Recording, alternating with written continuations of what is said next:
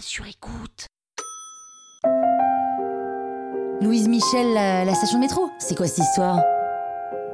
Vous écoutez Krusty History, le podcast qui vous raconte les histoires de l'histoire.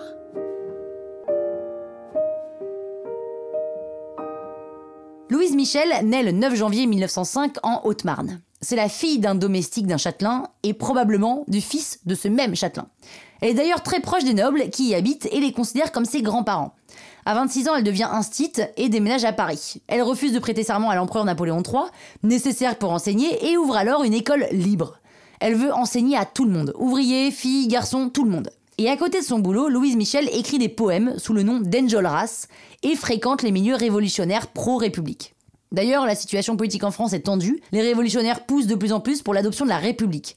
En 1870, la guerre franco-prussienne éclate, Napoléon III est capturé, l'armée prussienne envahit la France, l'Assemblée générale en profite pour déclarer la République en France et proclame la lutte contre les Prussiens. Louise Michel devient présidente du comité de vigilance des citoyennes. Les Prussiens envahissent la France, mais Paris résiste. La ville est assiégée et affamée, mais Louise ne se laisse pas faire. Elle est ambulancière, combattante et crée même une cantine pour ses élèves. La France perdante, représentée par Adolphe Thiers, signe l'armistice avec la Prusse. Thiers veut désormais Paris, mais les Parisiens refusent et se révoltent.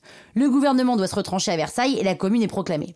Louise Michel fait partie de la branche la plus radicale qui veut combattre le gouvernement en place, mais elle ne sera pas suivie. Deux mois de combat entre Versailles et Paris s'ensuit. Louise se bat jusqu'à la fin de la commune, la semaine sanglante. Mais pour faire libérer sa mère, elle se rend. Elle est détenue à la maison de correction de Versailles et assiste aux exécutions de ses amis. À son procès, elle revendique les crimes et délits dont on l'accuse et réclame la mort au tribunal. C'est beau. Et elle fait la une des journaux. Victor Hugo lui dédie d'ailleurs un poème, et elle est condamnée par le Conseil de guerre à la déportation à vie dans une enceinte fortifiée en Nouvelle-Calédonie. Là-bas, elle refuse tout traitement de faveur. Elle en profite pour s'intéresser à la culture kanak et apprend leur langue. Elle devient enseignante à Nouméa auprès des enfants déportés. Sept ans plus tard, le gouvernement amnistie les communards, et donc Louise Michel est de retour à Paris, et elle est acclamée en tant que symbole de la commune. Elle reprend alors son activité de militante anarchiste, et se retrouve souvent dans des manifs qui tournent mal et fait quelques séjours en prison. Avant-gardiste, elle se prononce contre la peine de mort et pour le droit des femmes. En 1888, après un discours, un pro-royaliste lui tire une balle dans la tête et elle n'en meurt pas, non Elle gardera cette balle logée dans son crâne toute sa vie.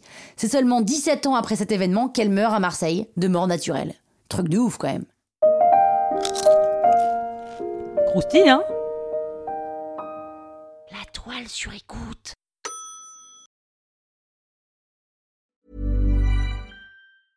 Okay, I have two new obsessions that I need to share with you. Impress No Glue Press On Manis and Impress Press On Falsies Lashes. Trust me, these are getting ready game changers. Both require no glue, so there is no damage to your natural nails and lashes, no mess, and no annoying dry times.